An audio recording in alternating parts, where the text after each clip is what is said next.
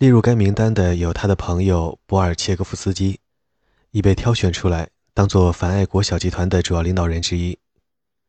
从反世界主义者运动伊始，西蒙诺夫就与他逐渐疏远。他心里很清楚，最终将被迫谴责自己一手提拔起来的朋友。他接到马林科夫的电话，同意发表有关反爱国小集团的主旨演讲，随即就向博尔切科夫斯基解释。这样做，我将处于更有利的地位，将能帮助他人，这才是眼前最重要的事情。西蒙诺夫还警告他不要出席全体会议。在这位戏剧评论家行将离开时，又补充说：“如果你来，我会觉得必须以更强烈的词句来谴责你。”博尔切科夫斯基既没有读西蒙诺夫的演讲，也没有读后续的文章。他被西蒙诺夫称作戏剧界的破坏者，苏维埃文学的资产阶级敌人，文学败类。他信任西蒙诺夫，视之为自己的朋友，淡然声称西蒙诺夫只是在被迫演讲仪式性的思想舞蹈。布尔切科夫斯基遭到党和作家协会的开除，失去新世界的工作，也被他担任文学组负责人的红军剧院解雇。波尔切科夫斯基和家人、母亲、妻子及年幼的女儿都被踢出自己的莫斯科公寓。有一段时间，他们借住在朋友的场所，或睡在地板上，或寄宿于他们的乡间别墅，甚至住过西蒙诺夫在佩列杰尔基诺地区的乡间别墅。波尔切科夫斯基曾是二十世纪三十年代的幸存者，早学会了荣辱不惊、从容应对。他入不敷出就卖掉财产，主要是书籍，再向朋友借钱，包括西蒙诺夫。西蒙诺夫借钱给他，如博尔切科夫斯基所理解的，以减轻自己的良心责备，并不让他偿还。从1949到1953年，即博尔切科夫斯基的禁令终告解除之时，西蒙诺夫一直心怀内疚，尽量去看望这位朋友。但从不谈及自己当年的演讲。在波尔切科夫斯基看来，他们相遇时，西蒙诺夫会以焦灼的眼光看我，仿佛认为他需要做一番解释。西蒙诺夫1950年7月支持出版《俄罗斯国旗》，那是波尔切科夫斯基关于克里米亚战争的爱国小说。西蒙诺夫在送交给审查官的报告中写道：“这本书颇有造诣，严肃认真，很有必要。”我深信，他深刻的爱国主义内容将会打动读者的心灵。众所周知，波尔切科夫斯基曾犯有严重错误，属于反爱国的性质，但他已付出代价，并承认自己的错误。这本书终于在1953年获得了出版许可。波尔切科夫斯基在五十年后的2003年接受采访。谈到西蒙诺夫对自己的伤害，仍淡然处之，只是说人们慢慢都会习惯于痛苦。但据他的妻子说，在最后几年，他越来越受1949年事件的困扰。他在回忆录中得出结论：西蒙诺夫找不到公民的勇气，在作家协会中对抗反犹主义强硬派，以捍卫自己的朋友和同事。他并不觉得西蒙诺夫的所作所为是出于恐惧或没有良心，相反，他认为西蒙诺夫的驱动力是个人野心，尤其是一种政治上的奴性。他太忠于斯大林，太迷恋于斯大林的权力光环，以致无法坚持更为坚强的立场。战后的小恐怖大大不同于1937至1938年的大恐怖，它发生的背景不是浩劫将临。魂飞魄散的人殊死一搏，愿意以背叛和举报来拯救自己和家人，而是一个相对平稳的状态。人的道德情感不再因恐惧而遭受剥夺。实施战后迫害的是像西蒙诺夫一样的职业官僚和行政官员，他们并不一定非得参与其中。西蒙诺夫可能没有被作家协会开除的风险，更不用说被捕了。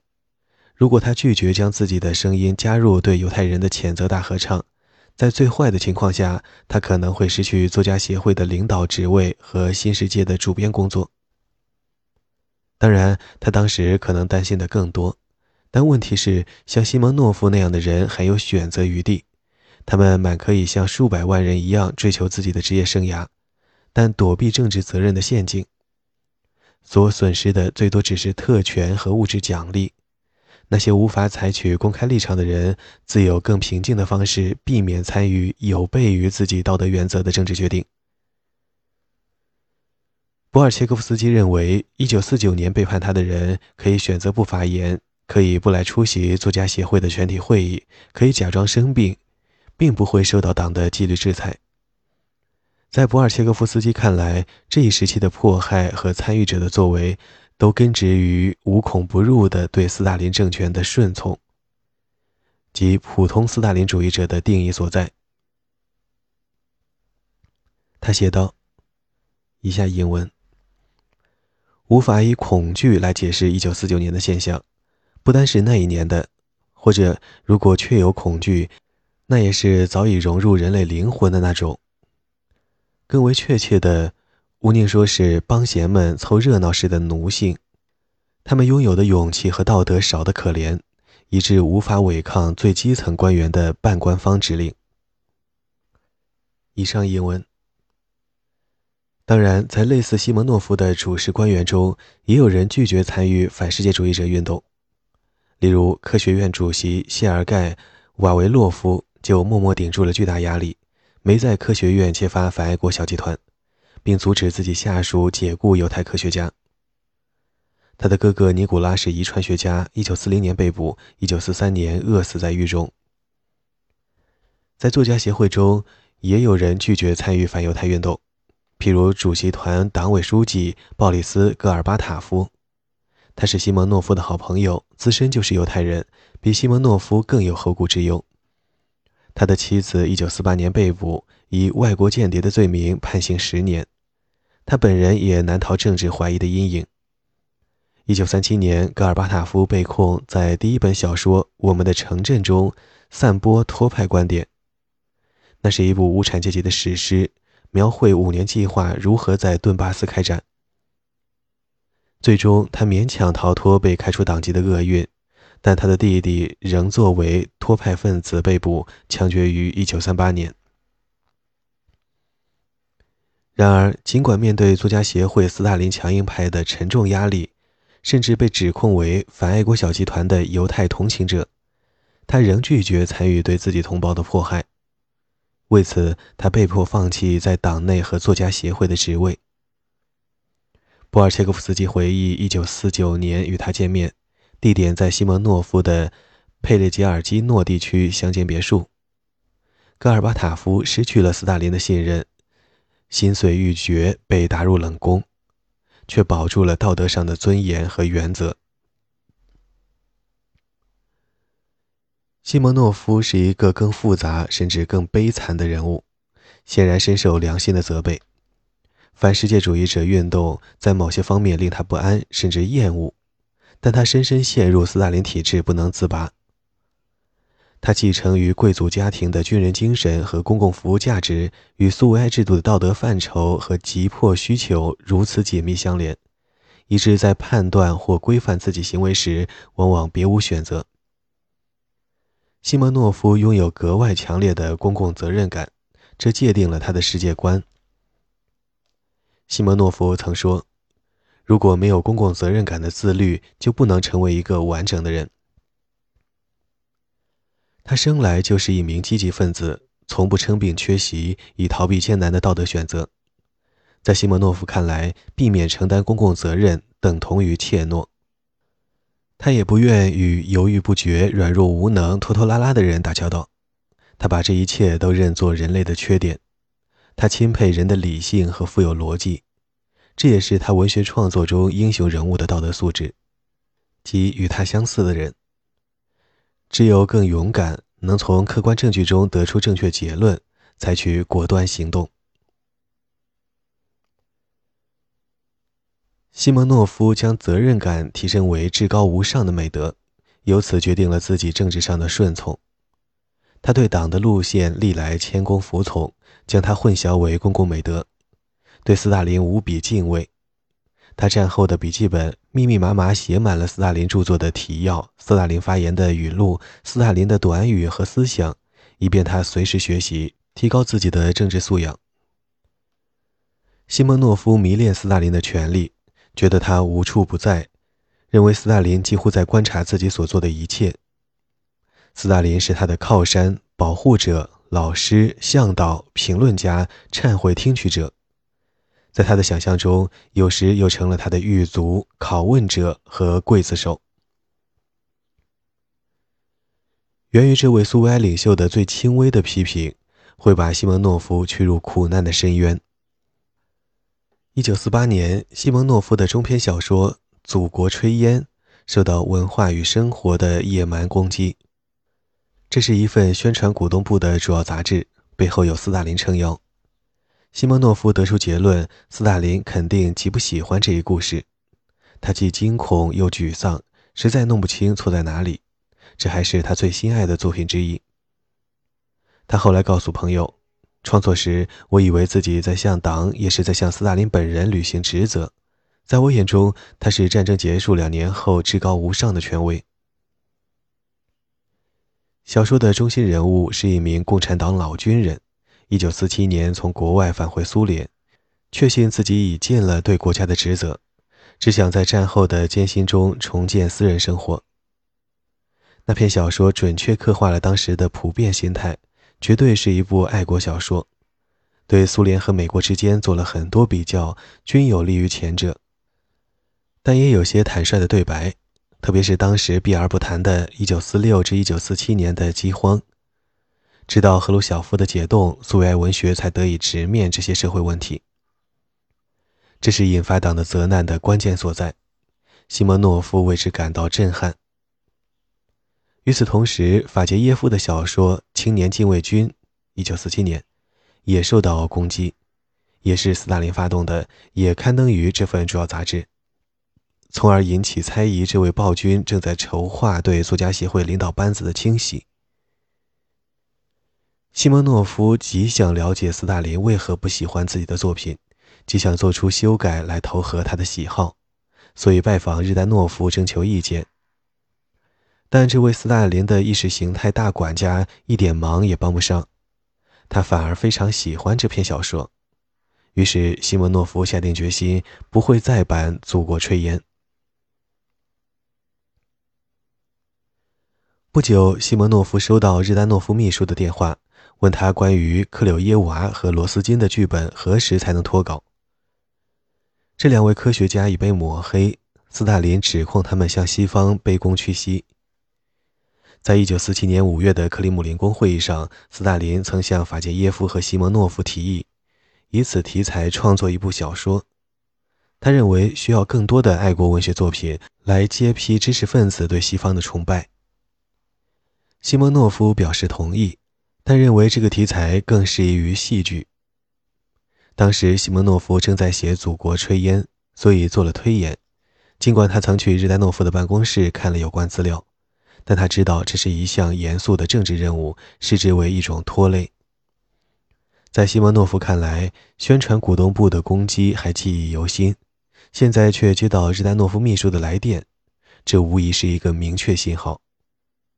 如果及时提供斯大林在等待的剧本，斯大林就会原谅他在中篇小说中的失误。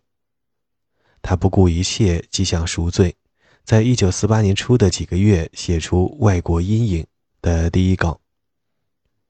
这是一部粗劣的宣传剧本，有关一名苏维埃微生物学家因迷恋西方而背叛自己的祖国。西蒙诺夫做出可耻的政治献媚，将第一稿送交日丹诺夫审阅。再照他的指示转交莫洛托夫和斯大林审阅。斯大林打电话给西蒙诺夫，提供如何改写的明确指示。他表示，西蒙诺夫应该强调剧中科学家的利己主义。斯大林说，他认为他的研究是自己的个人财产。又应该在结尾处突出政府的善良，让卫生部长落实斯大林的命令。原谅犯错的科学家，让他继续从事研究工作。斯大林说：“这是我对剧本的意见，你需要做出调整。如何去写则是你的事。一旦你做了调整，剧本将获得通过。西蒙诺夫按照斯大林的建议重写了剧本的结尾，将第二稿送交斯大林做再一次的审批。西蒙诺夫回忆，在胁迫之下，我写得很辛苦，逼迫自己相信这样做的必要。当初如能足够坚强，抵制这种自残，我可以选择不写。三十年后的今天，我仍为自己的缺乏勇气而感到惭愧。这个事件以悲喜剧的形式落下帷幕。该剧本发表于《旗帜》杂志，连同其他几个剧本一起。获得斯大林文学奖的提名。作家协会的秘书处先行讨论他们的优缺点，再递交斯大林奖委员会。在西蒙诺夫也在场的秘书处会议上，几位同事批评剧本的结尾，及斯大林的建议，所持的理由是原谅科学家不做任何惩罚，这显得过于软弱，过于慷慨，几乎是政治上的投降。西蒙诺夫闭口不提他与斯大林的电话交谈。我默默端坐，倾听同事们指责斯大林的自由主义。该剧本后来获得斯大林文学奖。西蒙诺夫习惯于自我批评和自我审查，他写了许多信向苏维埃领导承认错误。他曾写下好几个故事的草稿，然后锁在抽屉里，因为他知道将无法通过审查员这一关。一九七三年，德国作家克里斯塔·沃尔夫问他，是否由于承受着压力，不得不写自己知道在政治上可以被接受的作品。西蒙诺夫承认自己身上的两重性，有时是作家，有时是审查员，一生都在互相斗争。